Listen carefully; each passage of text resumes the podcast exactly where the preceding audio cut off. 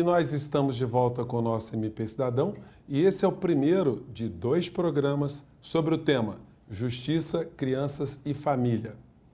É, no nosso bloco de entrevistas, eu recebo a promotora de justiça, Cláudia Turner, ela que é, é integrante do GAESP, que é o Grupo Especializado em Segurança Pública do Ministério Público aqui do Rio de Janeiro e titular da 27ª Promotoria de Justiça da Região Especial, o PJRESP.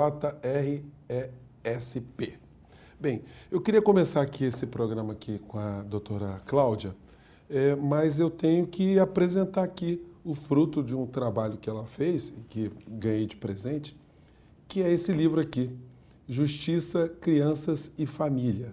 É um, é um livro aqui publicado pela editora Juruá, está aqui nas melhores livrarias jurídicas do Brasil, né?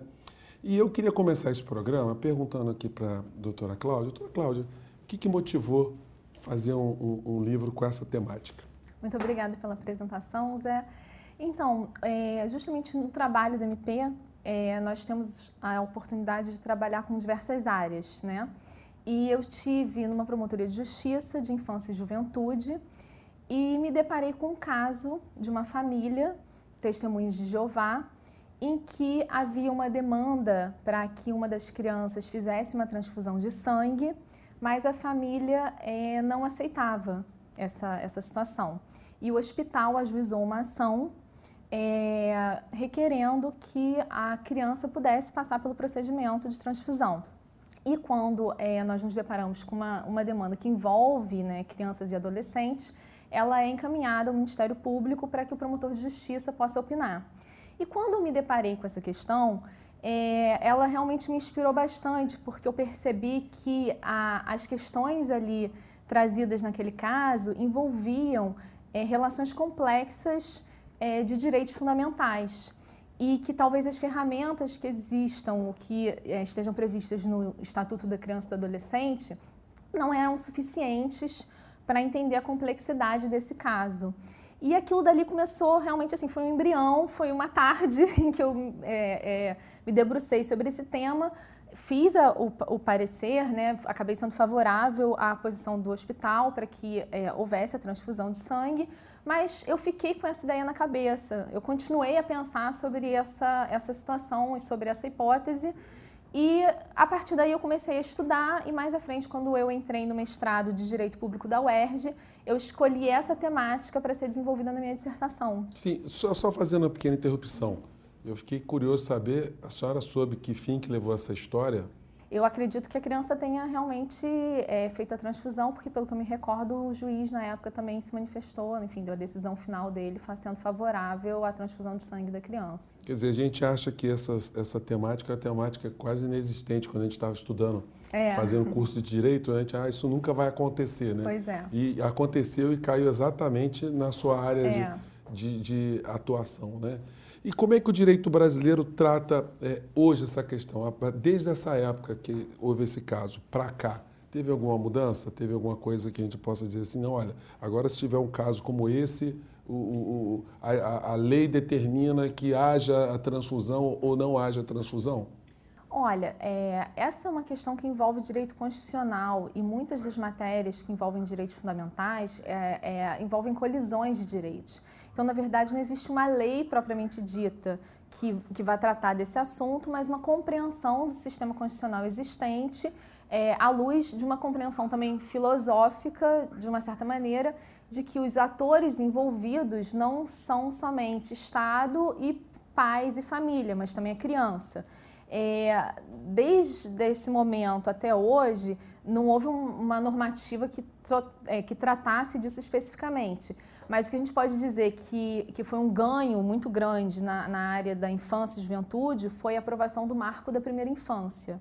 Esse, essa lei ela, ela traz algumas inovações e algumas concepções mais é, contemporâneas, digamos assim, mais modernas sobre a, as crianças e o aprendizado que, que é, enfim, o, todo o sistema de aprendizado, a compreensão das crianças e do desenvolvimento das crianças nessa faixa de idade mais tenra.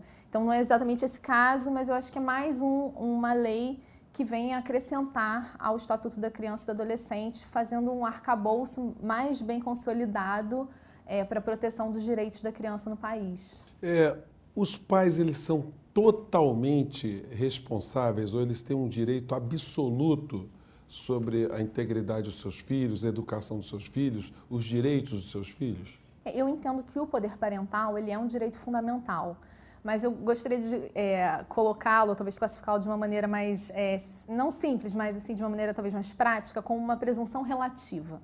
Então, é, o que nós presumimos é que o poder parental ele será soberano em relação ao Estado, porque as escolhas e o projeto de vida daquela família é um projeto de associação íntima.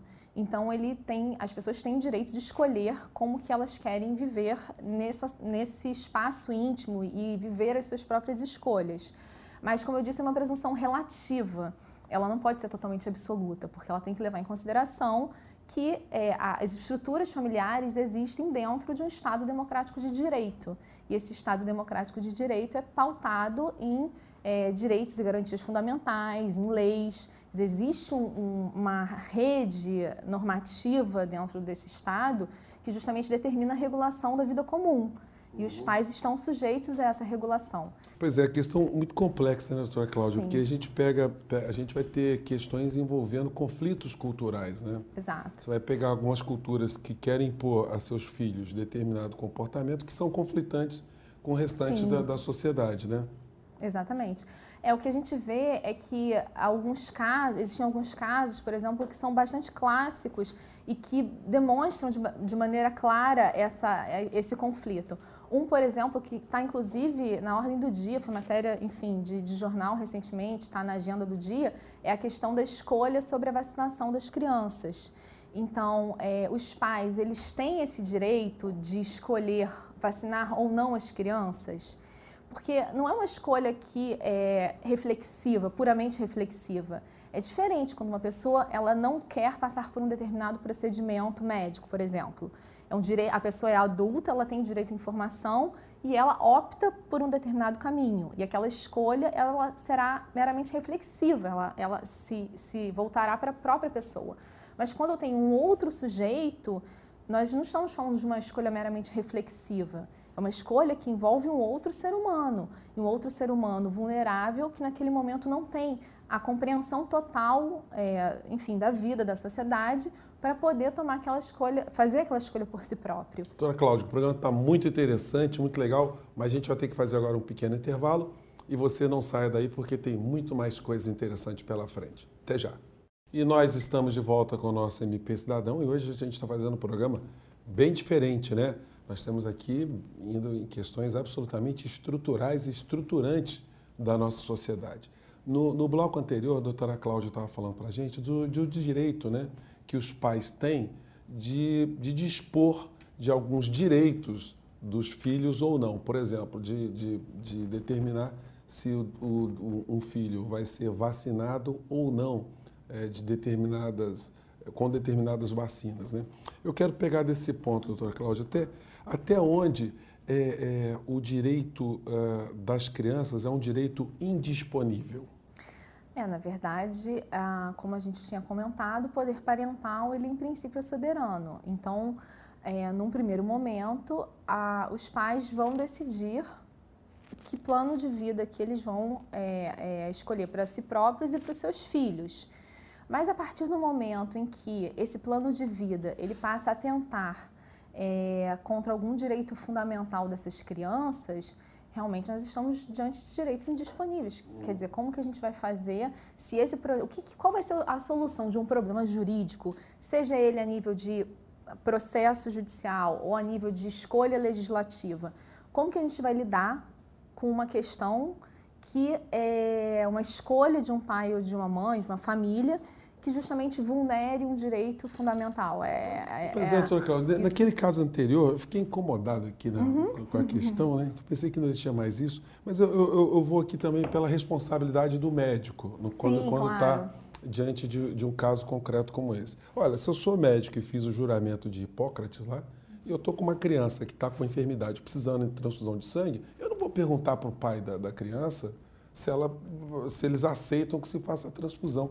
Então, achei curioso um hospital ter que entrar na justiça para fazer valer esse direito natural dessa criança. Porque, na verdade, os pais eles são representantes dos filhos. Então, como as crianças elas não dispõem de uma autonomia que possa expressar a vontade delas de maneira direta, elas precisam desse instrumento jurídico que é a representação, o hospital ele precisa de alguém que assine autorizando a transfusão de sangue, assim como precisa que alguém assine qualquer procedimento médico. E se os pais não assinam, como que, ele vai, como que eles vão proceder? Então, na verdade, existe sim uma, uma, uma questão jurídica que passa a se tornar complexa, porque a gente tem uma demanda de preservação de um direito fundamental da criança uhum. E, na verdade, os pais não estão é, é, observando isso em razão de, de, uma, de uma declaração de preservação de outro direito fundamental, que é a liberdade religiosa. Então, a gente entra naqueles casos difíceis de direito constitucional e que realmente a gente tem que sopesar qual, é, na, qual direito que naquele caso vai ter que prevalecer. Uhum. É, nós estamos num, num, tempo no mundo né, de muito fluxo migratório, né? Certo. E eventualmente o Brasil pode receber populações que têm outra matriz cultural, né? Como é que ficam se essas é, no direito nosso, doutora Cláudia, se essas famílias também têm hábitos culturais, têm tradições é, que são rejeitadas pela nossa sociedade? O que, que vai prevalecer nesse caso? É, eu acho que a questão da existência de subsistemas jurídicos em estados de direitos, de direito, é um tema bastante complexo, bastante interessante, que está, enfim, na ordem do dia. E mas o que a gente tem que entender é quais são é, é, esses fundamentos e quais são as características dessa, dessa diversidade cultural. Se essa, essa proposta de vida ela for é, ela atentar direta, diretamente contra os pilares básicos do Estado Democrático de Direito, é, a gente vai ter que, enfim, pensar se é, aceitá-las não haveria, não, na verdade, não, não significaria uma subversão do próprio Estado Democrático de Direito. Então, eu acho que elas devem ser aceitas na medida em que elas não é, desestruturem a um arcabouço existente no país de proteção de direitos fundamentais. Quer dizer, o, o julgador, quando ele estiver diante de um caso concreto, tem que analisar ali quais são os valores mais preponderantes naquele conflito, né, para ele poder decidir, né? É, eu acho que a ideia de uma acomodação razoável, ela tem sido utilizada é, de maneira geral, a gente vê no direito constitucional, para lidar com essas é, diferenças de matrizes culturais distintas ou de ideologias distintas dentro de um, um patamar normativo geral, genérico. Então, é sempre buscar um caminho em que você atenda ao máximo as duas possibilidades, tanto as questões de uma matriz cultural distinta, como também a, a, a normativa básica do Estado Democrático de Direito. Mas, em alguns momentos, essas ideias elas podem ser tão autoritárias e tão autocráticas que elas acabem vulnerando o, a essência, ou, a razão mais importante pela qual existe um Estado democrático de direito. Então, acho que quando essas é, decisões a nível de subsistema elas tiverem essa, essa característica de serem autocráticas ou de serem autoritárias, é, eu acho que elas não têm como prevalecer dentro de um Estado que, na verdade, se propõe a proteção da igualdade, da liberdade, é, como matriz essencial né, da, da, sua conformação. Quer dizer, o, o nosso sistema jurídico é, brasileiro, ele ainda não está totalmente equipado para cuidar de todas as questões, é, porque são, são muitas questões novas que estão surgindo, né? Mas o, o nosso direito, ao contrário, ele, tá, ele, tá, ele, tá, ele é capaz de, de dar conta dessas questões acho que sim, porque eu acho que a gente tem uma matriz é, de direito constitucional bem fundamentada. É, a gente tem uma, uma estrutura também, uma engenharia institucional com a Suprema Corte e com a divisão de poderes no país que, que é suficiente para resolver esses problemas. E eu não, eu não acho que todas essas questões necessariamente tenham que ser é, detalhadas em estatutos ou em leis, porque a sociedade é dinâmica. Então, a gente vai enfim, é, tem um esforço muito grande para criar uma lei que trate desse caso, mas amanhã ou depois a gente vai se deparar com outro problema que possa vir a surgir, que tem as mesmas características, mas que tem, uma, que tem um detalhe diferente, aí a lei não trata. Então, eu acho que, de maneira geral, os sistemas eles têm uma unidade. E essa unidade é capaz de preencher esses vácuos através do raciocínio jurídico, né? dos eu fiz a pergunta porque eu li no livro da senhora essa expressão que da sociedade ser um organismo vivo, né? ah, né? Sim, Isso é uma é. coisa muito dinâmica. Mas olha, a gente vai ter que encerrar nosso programa de hoje. Tá muito legal o nosso tema mas é, é, infelizmente nosso programa de hoje fica por aqui. Eu quero agradecer mais uma vez a doutora Cláudia Turne, ela que é promotora de justiça aqui do Rio de Janeiro. E na semana que vem nós voltaremos para a segunda parte do nosso programa, porque o tema não se esgotou, está longe de se esgotar. Se você quiser fazer críticas sugestões, o nosso endereço eletrônico é esse que está na base do seu monitor. Fique conosco, a gente aguarda seu contato. Um grande abraço e até semana que vem. Tchau.